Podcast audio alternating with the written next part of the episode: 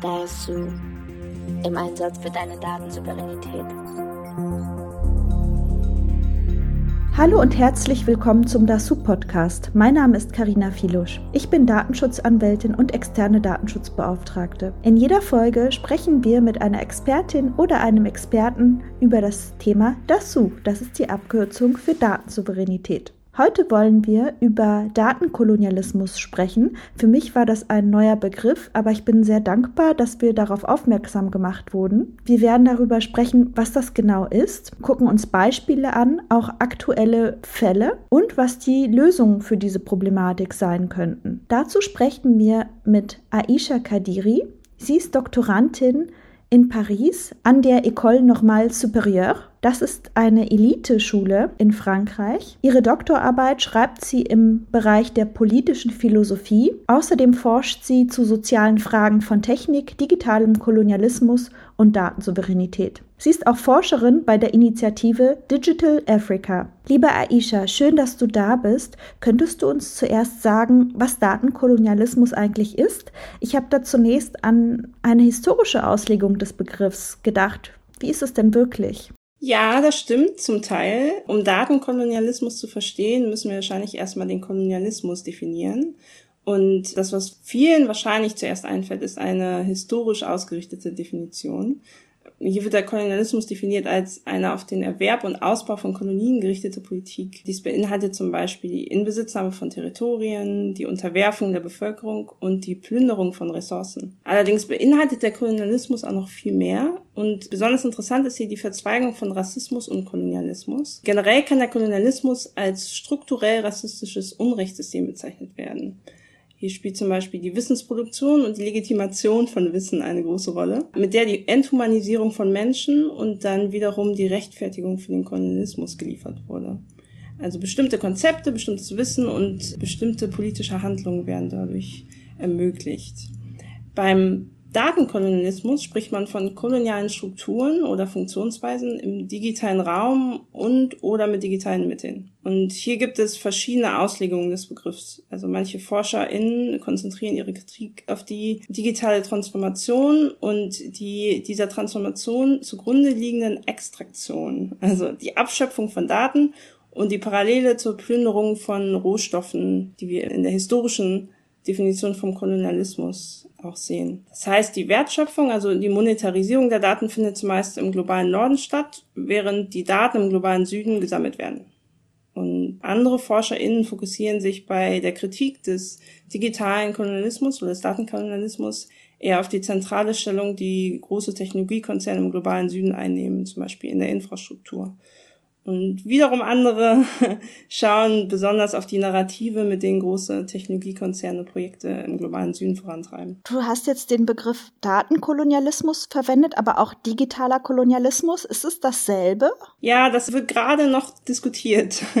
Also wie gesagt, es gibt verschiedene ForscherInnen, die sich mit dieser Kritik auseinandersetzen und insbesondere die Kritik der Extraktion, also diese Abschöpfung der Daten und der Parallele zur Plünderung von Rohstoffen da wird oft der Begriff Datenkolonialismus verwendet. Gerade bei der Kritik zur zentralen Stellung der Technologiekonzerne, da wird oft dann der Begriff digitaler Kolonialismus verwendet. Also momentan kann man beide noch als Synonyme verwenden. Ich denke, da wird sich vielleicht in der Zukunft ein bisschen was ändern, aber da gibt es keine riesigen Unterschiede. Bei beiden geht es grundlegend darum, inwiefern sich bestimmte koloniale Mechanismen im digitalen Raum wiederfinden. Also brauche ich erstmal keine Sorge zu haben, dass ich einen Begriff total ähm, falsch verwende. Das ist ja schon mal beruhigend. Vielleicht, vielleicht ähnlich wie bei der Datensouveränität und der digitalen Souveränität. Da gibt's auch Nuancen, aber ich glaube, im allgemeinen Gespräch oder im allgemeinen Diskurs äh, werden beide als Synonyme verwendet. Ja, stimmt, in der Tat. Ja, da kann man das auch oft so beobachten. Könntest du uns Beispiele nennen für Datenkolonialismus oder digitalen Kolonialismus, damit wir so einen ja. kleinen Eindruck bekommen? Einer der ersten Fälle, in denen der Begriff digitaler Kolonialismus verwendet wurde, war im indischen Kontext. Dort hat Facebook zusammen mit verschiedenen IT-Unternehmen 2013 die Initiative Internet.org gegründet, die dann nachher in Free Basics umbenannt wurde. Und mit dieser Initiative sollten NutzerInnen bestimmte Seiten im Internet kostenlos aufrufen können. Und indische Behörden haben dieses Projekt dann 2016 mit Verweis auf die Verletzung der Netzneutralität verboten. Und hier in diesem Kontext kam der Begriff Kolonialismus und digitaler Kolonialismus ins Spiel, weil Facebook das Ziel hatte, die Weltbevölkerung ohne Internetanschluss mit dem Internet zu verbinden. Und ich verwende das Wort Internet hier in Anführungszeichen, weil es verstanden wurde als Synonym für Facebook und andere von Facebook ausgewählte Seiten. Und dies geschah nicht nur aus altruistischen Gründen, sondern als Markterschließung für neue NutzerInnen, deren Daten dann wiederum monetarisiert werden können. Und hier schwang vor allem auch das Narrativ der sogenannten White Man's Burden mit, also die Bürde des weißen Mannes, in diesem Fall die Bürde der Technologiekonzerne, die Bewohner des globalen Südens für die digitale Ökonomie verfügbar zu machen. Apropos Facebook, vielleicht erinnern sich die Personen, die uns zuhören, noch an die Anhörung im Finanzausschuss, in dem US-amerikanischen Finanzausschuss von Mark Zuckerberg, in der er regelrecht gegrillt wurde von der Abgeordneten Ocasio-Cortez. Und im Anbetracht dessen fragt man sich ja vielleicht schon, haben Internetkonzerne nicht unbegrenzte Macht? Denn ja, denen weder Politik noch Gerichte wirklich ein Riegel vorschieben können? Ja, interessante Frage, mit der ich mich tatsächlich in meiner Promotion beschäftige. Und zwar fasse ich die Internetkonzerne da zusammen unter dem Akronym GAFAM, also Google, Amazon, Facebook, Apple und Microsoft. Und äh, diese Unternehmen sind interessant wegen ihrer Marktmacht als Quasi-Monopole und aber auch wegen ihrer schieren Rechenleistung und der daraus resultierenden Möglichkeit zur Auswertung von Daten. Wie eben erwähnt, ist natürlich die Frage des Datenkolonialismus eng verbunden mit der Frage der Macht der Internetkonzerne. Und diese Frage ist nicht nur begrenzt auf die US-amerikanischen Internetkonzerne, sondern generell zum Beispiel auch auf Unternehmen wie Huawei. Und ich bin mit dieser Frage nicht alleine, weil momentan forschen extrem viele WissenschaftlerInnen zu der Macht der GAFAM, zu der politischen Macht, der ökonomischen Macht und der kulturellen Macht. Im deutschen Kontext gibt es hier zum Beispiel Philipp Stab, der zum Plattformkapitalismus forscht. Begriffe wie Überwachungskapitalismus kommen auch immer wieder auf. Ein anderer Begriff, der es ganz gut auf den Punkt bringt, ist Algorithmic Governance, der zusammenfasst, was für einen Einfluss Algorithmen auf soziale und politische Ordnung haben. Und diese großen Internetkonzerne, unter anderem auch Facebook, haben natürlich eine unfassbare Macht, was diese Ordnung angeht. Ich denke mal, in diesem Kontext stellt sich die Frage, auf welche politische Maßnahmen wir einen Fokus legen. In den USA zum Beispiel geht es momentan viel um Wettbewerb und die Monopolstellung der großen Technologiekonzerne. Und ich glaube, das sind auch alles wichtige Anstöße, die aber grundlegender parallel laufen müssen mit der Frage, was für einen Umgang mit Technik und Daten wir eigentlich wollen und wie radikal wir die Regulierung von Digitalisierung denken können und wollen.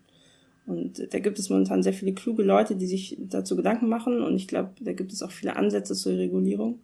Dementsprechend bin ich eigentlich optimistisch. Was denkst du denn, was es für Möglichkeiten gibt? Wäre das zum Beispiel eine Möglichkeit, dass man mehrere Unternehmen nimmt, die vielleicht mittelgroß sind und dann die Dienste, auf die wir so angewiesen sind im Alltag, dass man sie auf mehrere mittlere Unternehmen aufteilt? Da bin ich keine Expertin, aber ich denke mal, es ist interessant, in diese Richtung zu denken, dass Daten nicht an einer Stelle ausgewertet und gesammelt werden. Also, dass es kein Monopol an Daten gibt. Also, Dezentralisierung ist natürlich, ist, ist ein Stichwort, was schon seit mehreren Jahren, wenn nicht Dekaden, diskutiert wird. Wie das technisch möglich ist, was es da für äh, politischen Willen gibt. Aber das ist natürlich nicht nur die einzige Möglichkeit, äh, diese Unternehmen zu regulieren. Was denkst du, wie viel Regulierung sollte es dort geben und wäre wirklich hilfreich auch an der Stelle? Ich denke mal, Transparenz hilft auf jeden Fall. Ich weiß nicht, ob sich alle NutzerInnen dessen immer bewusst sind und ob es dann eine bewusste Entscheidung für Gmail oder für diese Datensammlung ist.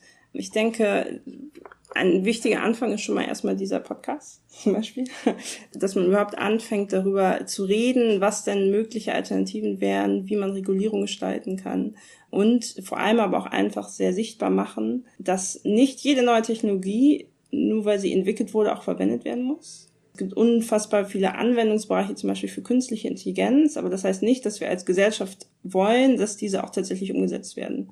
Also es gibt in einer Demokratie, und ich denke mal, hier kommt Regulierung ins Spiel, immer auch die Option der Nichtanwendung, der Nichterhebung von Daten. Und mit Transparenz meine ich hier, dass wir uns dessen bewusst sein müssen, was die Rahmenbedingungen dieses politischen Prozesses sind. Gibt es Datenkolonialismus auch bei uns hier in Europa und bei uns in Deutschland? Beziehungsweise du sitzt ja in Frankreich. Ja, Frankreich ist ganz interessant, weil Frankreich vor ein paar Jahren eine große Initiative gestartet hat, die großen Technologiekonzerne zu besteuern.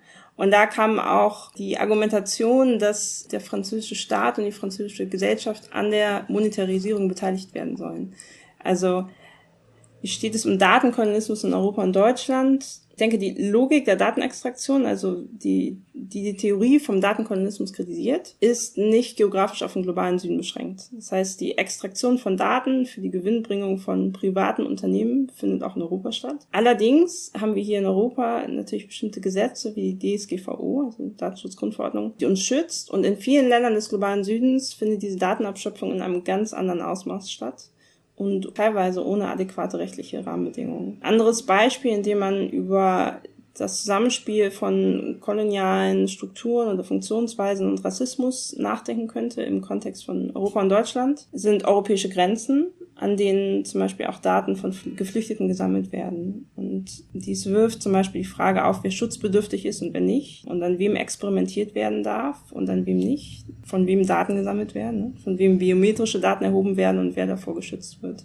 Und zum Beispiel im europäischen Kontext äh, ist ein großes Problem, dass schwerwiegende Fehler teilweise in der Verarbeitung dieser Daten vorkommen. Das heißt, zum Beispiel werden Asylanträge wegen einer falschen Schreibweise der Namen abgelehnt. Also ich denke mal, das hier sind Ansätze, mit denen man darüber nachdenken könnte, inwiefern sich diese Strukturen in Europa wiederfinden. Ja, in Deutschland werden diese großen Technikkonzerne nicht extra besteuert. Die werden größtenteils in Irland besteuert. Dort ist ja auch der Hauptsitz dieser Unternehmen. Das ist natürlich eine erfreuliche Entwicklung, dass Frankreich da schon nachgezogen hat. Nicht sehr? Das war viel politischer Zirkus auch. Und soweit ich es verstanden habe, ging es dann viel über die EU-Ebene. Also es war jetzt keine einzelne Initiative. Worüber man auch sprechen sollte, ist, dass diese Rahmenbedingungen nicht unbedingt auch heißen, dass sie umgesetzt werden. Das kann jeder nachvollziehen, was Cookies angeht, dass manche äh, Websites sich nicht an die Richtlinien halten. Und die Frage ist dann immer, inwiefern müssen sie dann Strafe zahlen, inwiefern werden sie an Behörden weitergeleitet, inwiefern schaffen es die Behörden mit ihren Ressourcen, dem dann auch nachzugehen. Also äh, Rahmenbedingungen sind eine Sache und dann die Umsetzung ist ein ganz anderes Thema, auch im europäischen Kontext. Jetzt hast du gerade Cookies erwähnt. Das hat ja immer was mit Einwilligung zu tun und der Entscheidung, gebe ich meine Daten preis oder nicht. Man kann sich den Alltag gar nicht mehr vorstellen, ohne diese ganzen Einwilligungen, nicht nur beim Surfen im Internet über Cookie-Banner, sondern auch bei Verträgen oder im Beruf oder halt auch in sozialen Medien. Was denkst du, inwieweit hat es hier Sinn, daran zu denken, wie wir davon wegkommen und auch nach Alternativen zu suchen? Da stecken, glaube ich, zwei Fragen und Antworten drin.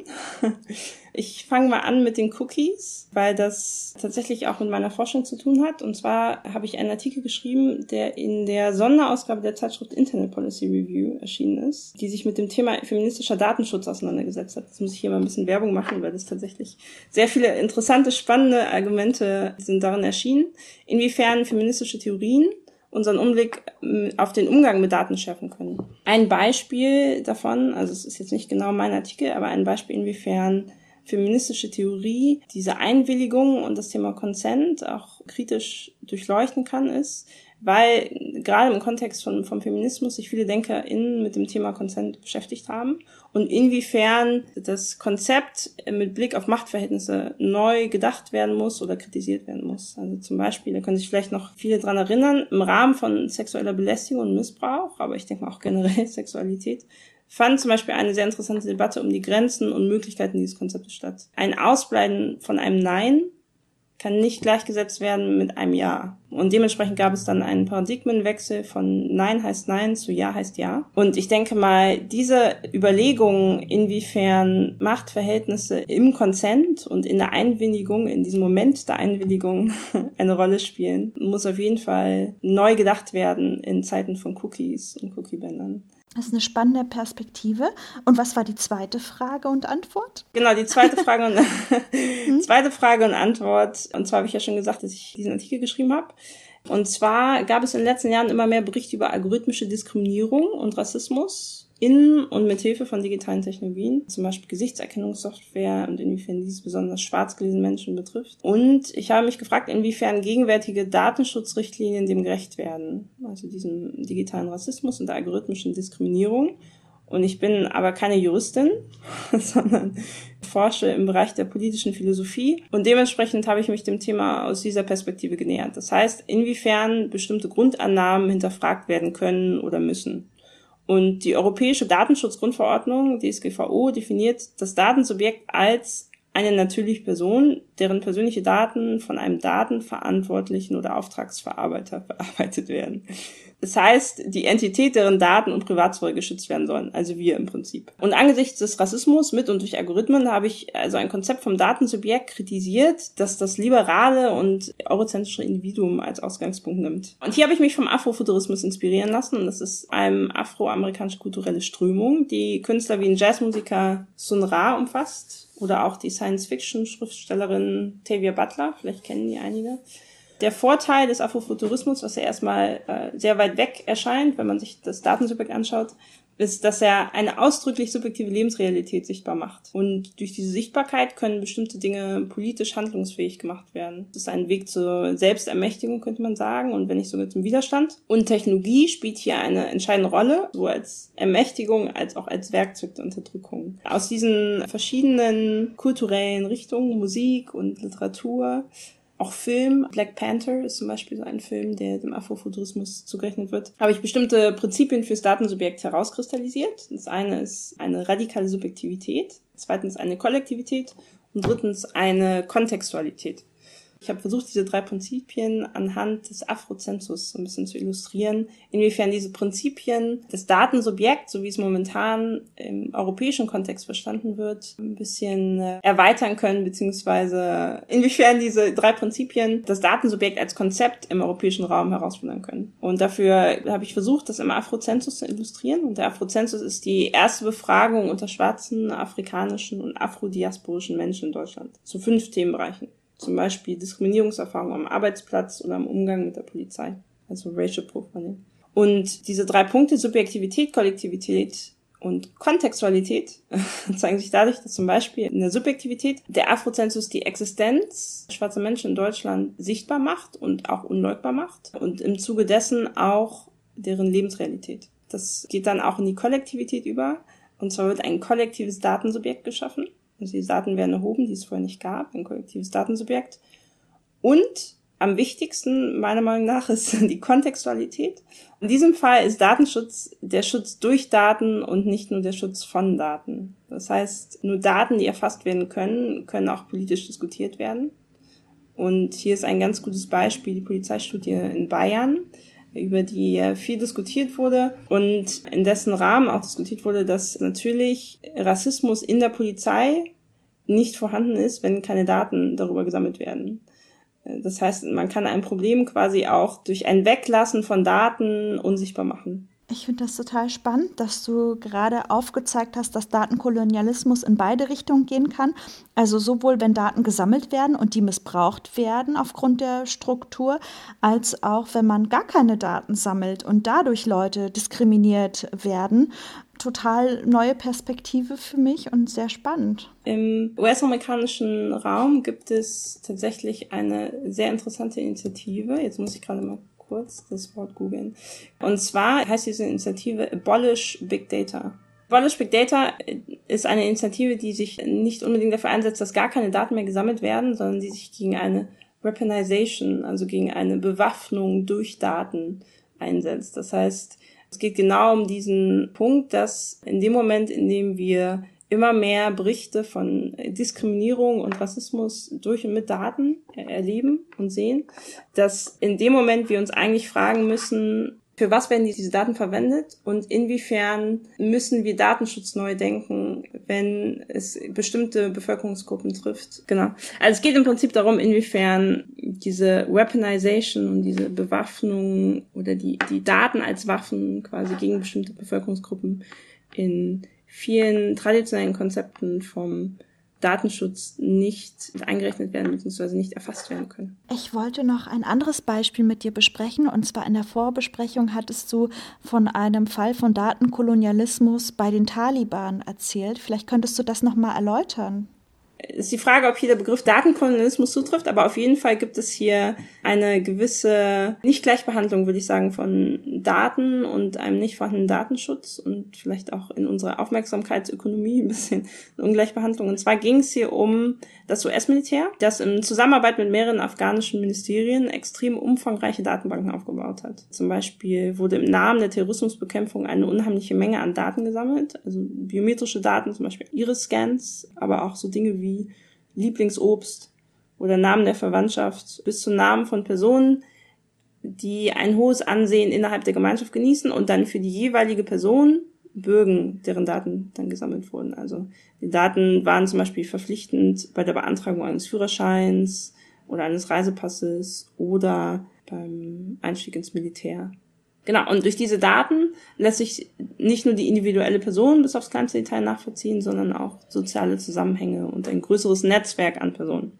Und zum einen fand natürlich die Sammlung dieser Daten in einem Kontext statt, in dem Personen extrem gefährdet sind. Und nach dem Truppenabzug der US-Truppen in Afghanistan wurde dann klar, dass nicht alle Daten gelöscht wurden und eventuell in die Hände der Taliban fallen könnten, welche dann mit Hilfe der biometrischen Daten einen ziemlich sicheren Weg zur Identifikation von unerwünschten Personen und in Anführungszeichen Kollaborateuren hätten.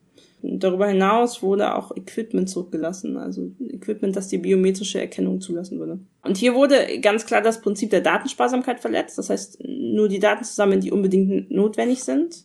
Und dann kommen Fragen hinzu, was die Selbstbestimmung dieser Menschen ist, ne? inwiefern diese Menschen wirklich die Wahl hatten, zum Beispiel diese Daten nicht weiterzuleiten oder zu verweigern.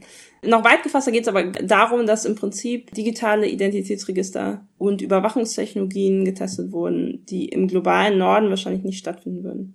Was würdest du eigentlich sagen? Gehen wir hier in Europa wirklich fortschrittlicher mit Daten um als andere Länder, wie man vielleicht denken mag? Oder ist das aufgrund der Marktstellung von Google und der anderen großen Unternehmen eigentlich zu idealistisch gedacht?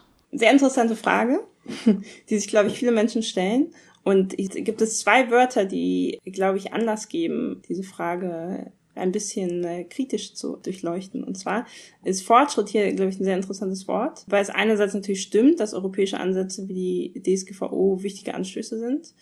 Und ich aber auch glaube, dass es hier die Gefahr gibt, zu denken, dass es universelle Lösungen gibt, was nicht möglich ist. Und die Frage ist hier, inwiefern Konzepte, mit denen wir digitale Technologien und Algorithmen verstehen, inwiefern diese Konzepte eurozentrisch sind. Das heißt, was für kulturelle, politische und philosophische Kontexte fließen in diese digitalpolitischen Regulierungen ein und inwiefern werden diese dann unsichtbar gemacht, indem die Regulierung als universell oder objektiv dargestellt wird. Hier können wirklich andere Kontexte ganz andere Regulierungen hervorbringen und eventuell vielleicht auch einen anderen Umgang mit Daten zum Beispiel ethische Grundlinien für die Regulierung von künstlicher Intelligenz, die sich an Immanuel Kant orientieren, kommen sehr wahrscheinlich zu anderen Schlüssen als solche, die sich an der südafrikanischen Philosophie Ubuntu orientieren.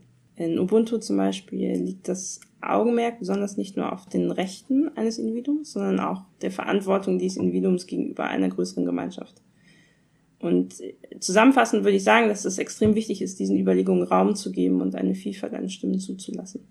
Und das zweite Wort, idealistisch, halte ich eigentlich für sehr gut. Ich denke nämlich, dass idealistisch zu sein, also nach bestimmten Idealen zu streben, in meinen Augen erstmal eine gute Sache ist. Und ich glaube, dass wir eine gute Portion Idealismus brauchen, um eine digitale Zukunft zu gestalten, in der Dinge wie digitaler Kolonialismus oder digitaler Rassismus hoffentlich nicht mehr vorhanden sind. Ja. Was ist denn für dich persönlich dazu? Ich glaube, ich habe ein bisschen ein ambivalentes Verhältnis zum Thema Datensouveränität. Und ich denke, wie bei allen anderen Fragen fällt es mir hier schwer, das persönlich vom Theoretischen zu trennen. Denn ich glaube, der Begriff der Datensouveränität kann sehr nützlich sein, um ein Konzept für politische Handlungsmacht zu entwickeln. Aber als politische Philosophin ist das Konzept der Souveränität generell äh, kein leeres Blatt das heißt, ursprünglich ist der Begriff einer der Grundbausteine der internationalen Beziehung, also die Beziehung zwischen souveränen Nationalstaaten und aber auch der politischen Theorie der Souverän und die Fragen des Gewaltmonopols und politischer Macht. Und ich glaube, dass je nachdem, wen man fragt, bei diesem Wort gewisse Konnotationen und Assoziationen mitschwingen. Und in diesem Kontext ist es wichtig, sich einer gewissen Instrumentalisierung bewusst zu sein, die möglicherweise stattfinden könnte. In welchem Kontext wird der Begriff benutzt und zu welchem Zweck? Und hier ist ein Beispiel, zum Beispiel die Europäische Union, die diesen Begriff verwendet, um ein in Anführungszeichen, Anführungsstrichen, europäisches Modell der Regulierung digitaler Technologien im Ausland als universell beste Lösung zu vermarkten. Vor allem auch als Agendasetzung in, in geopolitischen Interessen im Wettkampf mit China und den USA. Aber jetzt, um auf die ursprüngliche Frage zurückzukommen, der Titel dieses Podcasts, ich glaube, beziehungsweise ich bin mir noch nicht sicher, ob der Begriff der Datensouveränität oder der digitalen Souveränität richtig ist oder ob wir in Zukunft andere Konzepte brauchen. Aber ich denke, dass, äh, und dafür ist der Podcast ein sehr gutes Beispiel, dass dieser Begriff sehr helfen kann, politische Macht sichtbar zu machen, sowohl auf das Individuum, aber auch auf das Kollektiv bezogen und zweitens, um einen Dialog anzustoßen, auch einen demokratischen Dialog, welchen Umgang wir jetzt in Zukunft mit Technologien pflegen wollen und welche Rolle sie in unserer Gesellschaft einnehmen. Und drittens, Handlungsmöglichkeiten zu erkennen und diese technologisch umzusetzen. Jedes Mal, wenn ich diese Frage stelle an die Gäste, dann lerne ich immer dazu, weil ganz verschiedene Antworten kommen und ich diesen Begriff der Datensouveränität natürlich auch immer mehr hinterfrage.